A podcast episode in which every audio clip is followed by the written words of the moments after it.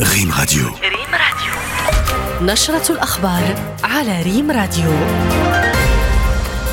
المغرب ليس مجبرا على الإدلاء بشهادة حسن السلوك في مجال حقوق الإنسان يؤكد المشاركون في لقاء تواصلي احتضنه البرلمان المغربي.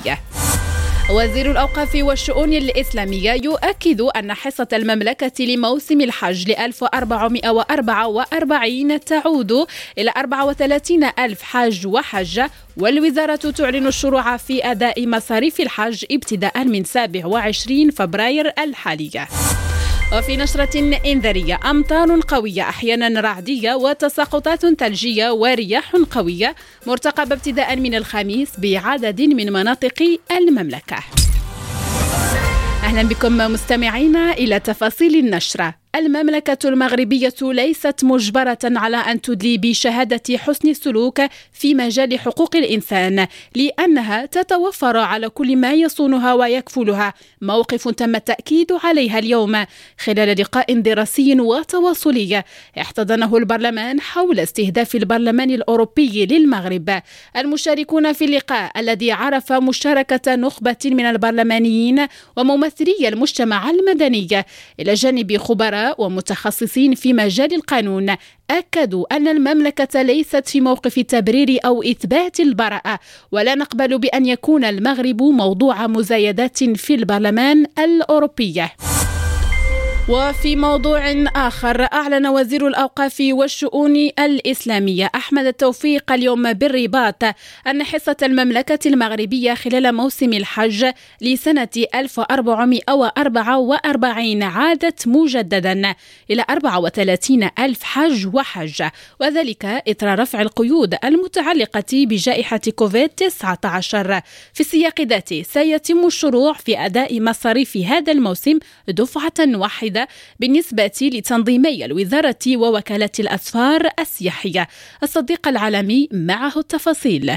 عقب اجتماع اللجنة الملكية للحج أوضح وزير الأوقاف والشؤون الإسلامية أحمد التوفيق أن لوائح المواطنات والمواطنين الذين سيؤدون مناسك الحج هذا الموسم سيتم تحديدها من المحتفظ بهم أو لهم بالحق في الحج من الموسم الماضي مع اللجوء إلى لوائح الانتظار الناتجة عن قرعة 2019 لاستكمال الحصة. لافتا إلى أنه سيتم إتمام اللوائح وتدبير توقعات المتعلقة بالتخلي عن عن المقاعد بالتنسيق مع السلطات المحلية.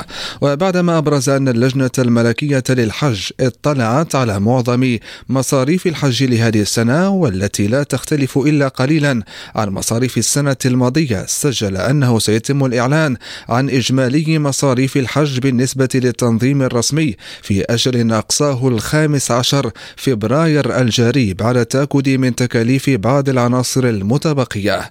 الوزير اختتم حديث حديثه بالإشارة إلى أن الرحلة الأولى للموسم الحالي ستنطلق في أوائل شهر يونيو المقبل فيما تم تحديد مدة إقامة الحجاج فيما بين 28 و 30 يوما. في سياق متصل أعلنت وزارة الأوقاف والشؤون الإسلامية أنه سيتم بدء عملية أداء مصاريف الحج لهذا الموسم دفعة واحدة بالنسبة للكل من تنظيم الوزارة وتنظيم وكالات الأسفار السياحية المنتقلة الملتقات لتنظيم الحج من طرف وزارة السياحة. وزارة الأوقاف والشؤون الإسلامية أكدت في الأخير أنه تقرر إلغاء شرط المحرم بالنسبة للنساء اللائي تقل أعمارهن عن 45 سنة وعدم تسجيل الأشخاص الذين سبق لهم أداء فريضة الحج قبل مضي عشرة سنوات وكذا من تقل أعمارهم عن 18 سنة. إلى تركيا حيث أعلن الرئيس رجب طيب أردوغان اليوم أن حصيلة ضحايا الزلزال العنيف الذي ضرب جنوب البلاد ارتفعت إلى 8574 قتيلا الرئيس التركي أضاف خلال ندوة صحفية من ولاية قهرمان مرعش مركز الزلزال أن أزيد من 49 ألفا أصيبوا بجروح وأن عدد المباني المدمرة بلغ 6444 في الولاية الولايات العشر المتضررة من الزلزال.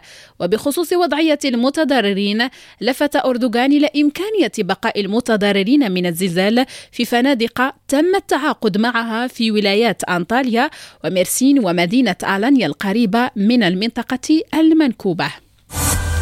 وفي جديد أحوال الطقس ببلادنا أمطار قوية أحيانا رعدية وتساقطات ثلجية مرتقبة على بعض المرتفعات. وهبات رياح قوية متوقعة ابتداء من يوم غد الخميس بعدد من مناطق المملكة.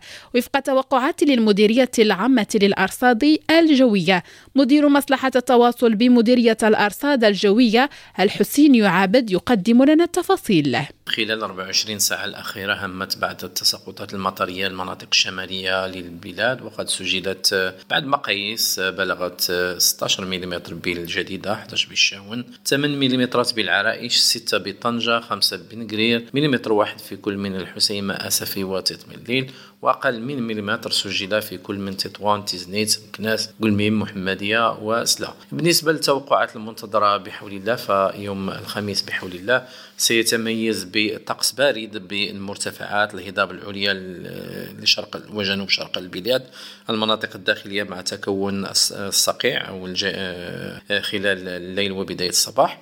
ويرتقب كذلك أن تهم بعض الأمطار المناطق الجنوبية للبلاد. آه، وستكون كذلك بعض الأمطار الضعيفة فوق الواجهة المتوسطية والريف. الأمطار ستكون معتدلة إلى قوية خصوصا بمناطق أوس الردوى والذهب. وكذلك ستكون رياح قوية خلال يوم الخميس آه، آه، إلى غاية يوم السبت بحول الله في كل من تطوان فحص أنجرة المضيق فنيدق طنجة وأصيلة. وكذلك مناطق الناظور الحوز آه، أكادير إداوتنان تيزنيت شتوكة آيت باها إنزكان آيت ملول تارودانت سيدي إفني طنطان وكلميم من الجمعة إلى إلى يوم الأحد بحول الله. والآن مستمعينا نصل إلى الجولة الرياضية مع محمد أمين علام. نزولا عند رغبة ثلاثة اتحادات إفريقية محلية لكرة القدم. المغرب يستضيف لقاءات ثلاث ضمن تصفيات كأس أمم إفريقيا ساحل العاج 2024 بوركينا فاسو تستقبل الطوغو بالمملكة لحساب المجموعة الثانية وغينيا بيساو تواجه العملاق النيجيري ضمن المجموعة الأولى وغامبيا أمام مالي من المجموعة السابعة السابعة المغرب أصبح وجهة مفضلة للمنتخبات الإفريقية غير المتوفرة على ملاعب تلائم معايير الكاف أو الممثلة لبلدان تشهد اضطرابات أمنية كالسودان وغينيا كوناكري وليبيريا وبوركينا فاسو في الأعوام الأربعة الماضية. من احتضان المغرب للأفارقة إلى احتضانه للعالم ريال مدريد الذي يخوض هذا المساء لقاء هاما بالرباط أمام الأهلي المصري لحساب نصف نهائي كأس العالم للأندية انضاف إلى قائمة غائبيه ماركو أسينسيو بعد تعرضه لإصابة في حصة أمس التدريبية بمركز محمد السادس بسلة بهذه الجولة الرياضية مستمعينا الأوفياء أينما كنتم نصل وإياكم إلى نهاية هذه النشرة. نشكركم على طيب المتابعة وفي أمان الله.